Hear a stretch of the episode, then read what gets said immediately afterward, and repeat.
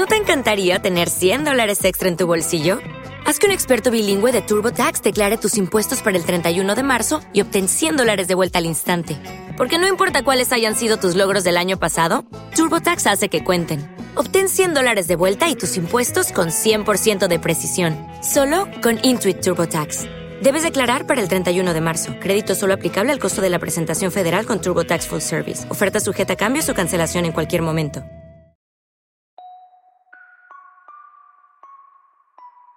Bienvenidos a Leyendas Oscuras. Recuerda suscribirte para no perderte los dos episodios de Suspense, Crónica Negra o Misterio que subimos cada semana y escribe tu comentario para ser tú quien decida el contenido del siguiente programa. También puedes apoyar al canal para disfrutar de adelantos exclusivos y contenidos extra, pero sobre todo no olvides darle al icono del corazón para ayudarnos a seguir creciendo. Muchas gracias por tu colaboración.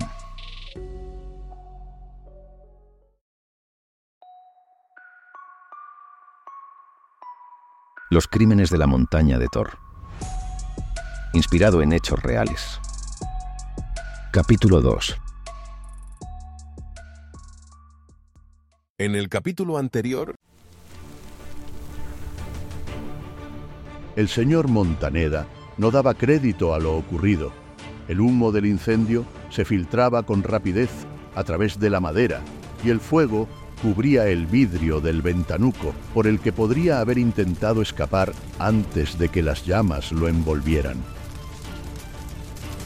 Intentó apartar los maderos que había colocado para bloquear la entrada, pero los animales, entrados en pánico, obstaculizaban la puerta. En ese momento, José sintió el verdadero temor. Ante tal desgracia y angustia, los interrogantes de aquella injusta situación invadieron su mente. ¿Habría llegado el trágico fin de sus días? ¿Qué había hecho para merecer semejante destino?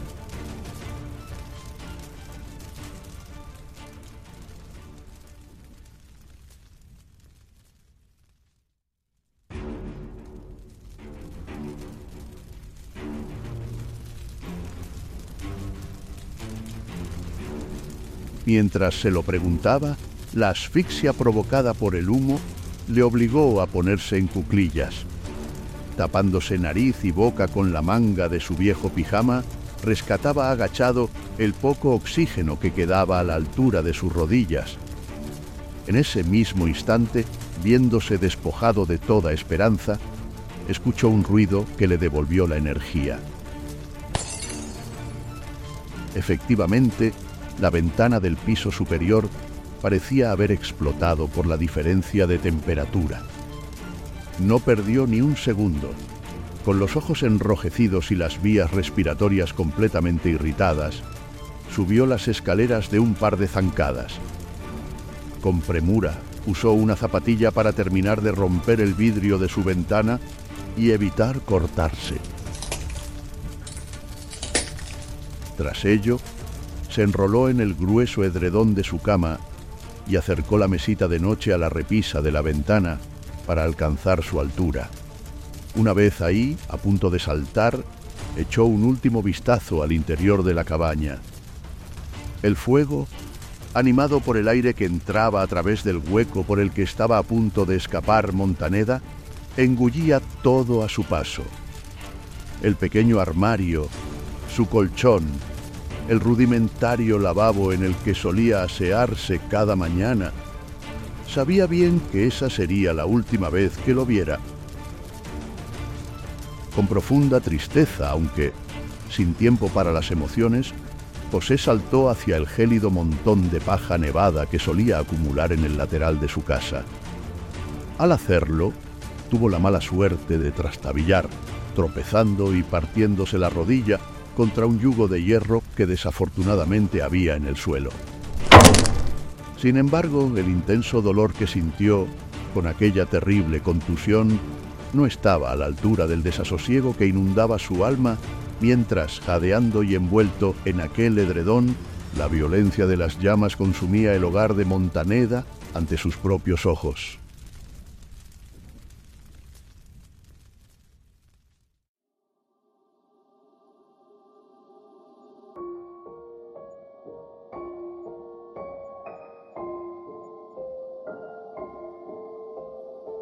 Tal y como se introdujo en el capítulo anterior, las trece familias que vivían en la montaña de Thor lograron adueñarse de ella, impidiendo que el Estado la expropiase, formando una sociedad de condueños. Como es natural, establecieron unos estatutos para evitar conflictos entre los vecinos. Sin embargo, adelantamos que este sería precisamente el comienzo de los terribles sucesos que acecharían la montaña. En concreto, consensuaron que ésta fuera propiedad de aquellos que mantuvieran el fuego encendido de manera constante. Para seguir siendo parte de la sociedad, debían residir en aquella fría e inhóspita montaña durante las cuatro estaciones del año. Sin embargo, con la quema de cuatro de las casas a raíz del enfrentamiento entre la Guardia Civil y un grupo de maquis, hubo una serie de vecinos que se vieron obligados a abandonar la aldea. Jordi Rivas Egalás, apodado El Palanca, y Josep María Montané, apodado Sansa, podrían considerarse los protagonistas de la historia real. Ambos eran los vecinos de mayor influencia en el pueblo, tanto social como económicamente. En este sentido, el Palanca fue uno de los que se vieron obligados a abandonar su hogar, hecho que para Sansa significaba la renuncia a la propiedad de la montaña en vista del estatuto pactado cuando se formó la sociedad. Casi 30 años después del incendio, Sansa se apoyaría en ese hecho para tomar decisiones sobre la montaña como propietario principal de la misma, generando enfrentamientos entre los vecinos que jurídicamente habrían dejado de considerarse copropietarios del lugar. Este grupo de vecinos que representaba la firme oposición ante las intenciones de Sansa estarían capitaneados por el Palanca, quien despertó en el resto de familias un sentir de pertenencia por el que alzarse que desarrollaría el conflicto que durará hasta el día de hoy.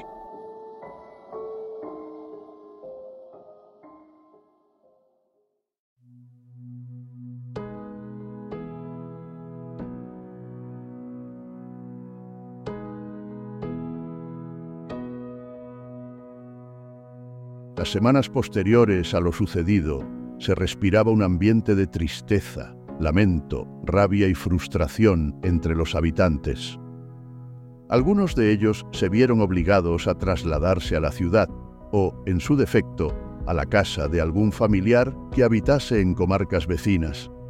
José, con la pierna escayolada, se valía a duras penas de un par de bastones para restaurar lo poco que quedaba de su hogar.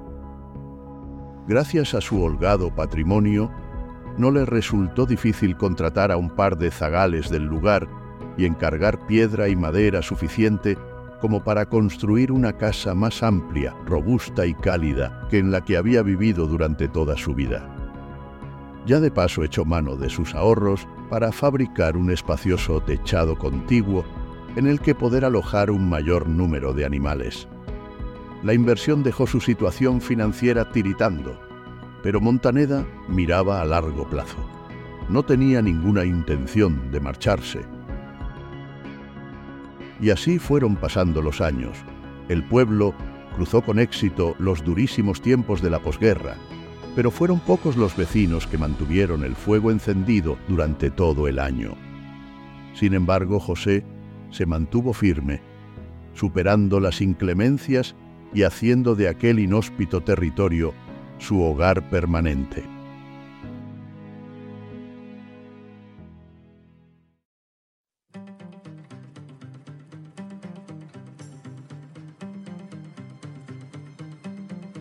A mediados de la década de los 70, pasando Montaneda los 65 años de edad, un inquietante rumor comenzó a circular por los alrededores del pueblo. Tras la misa, como cada domingo, se formó un corrillo en la puerta.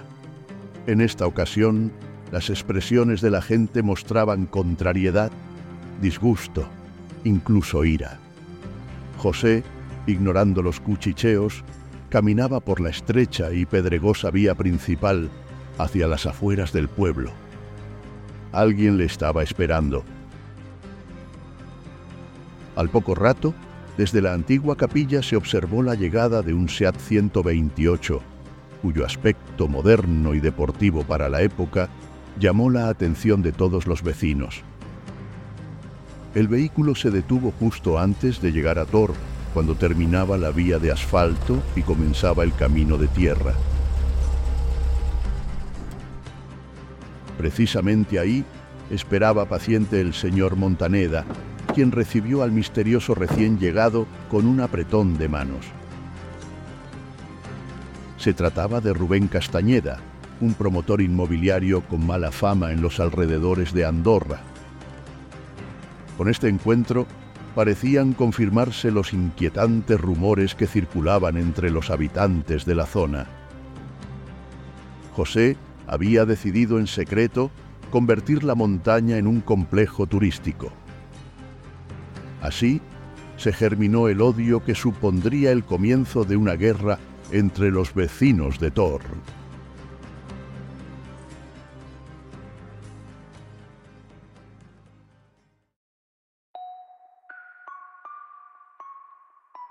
Gracias por escuchar Leyendas Oscuras.